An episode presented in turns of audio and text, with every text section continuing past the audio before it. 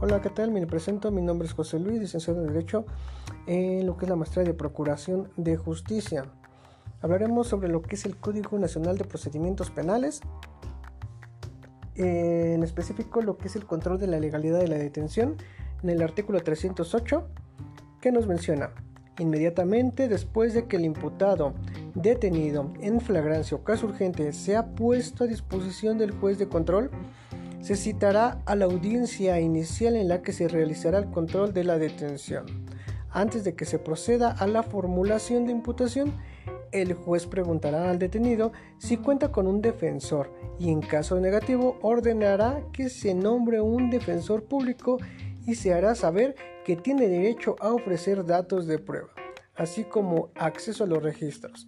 El Ministerio Público deberá justificar las razones de la detención y el juez de control procederá a calificarla, examinará el cumplimiento, el plazo constitucional de la retención y los requisitos de procedibilidad. Ahora bien, ratificándola en el caso de encontrarse ajustada a derecho o decretado la libertad en los términos previstos en este código. Ratificada la, la detención en flagrancia urgente y cuando se hubiera ejecutado una orden de aprehensión, el imputado permanecerá detenido durante el desarrollo de la audiencia inicial hasta en tanto no se resuelva si no será sometido a una medida cautelar. Se preguntarán qué es una medida cautelar. Bien, son aquellas obligaciones en que el imputado, persona a la cual se le da lo que es una investigación en el proceso por el cual ha determinado un derecho, este debe de cumplir y asegurar que no se sustraerá de la acción de la justicia.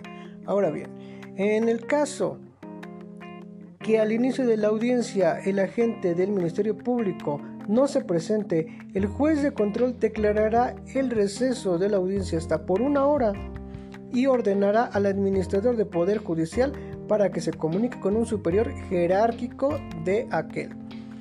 Con el propósito de que se haga comparecer o sustituya Concluyendo el receso sin obtener respuesta, se procederá a una inmediata liberación del detenido. Y esto, sin más ni menos, es lo que la audiencia, donde empieza lo que es el control de la legalidad de la detención.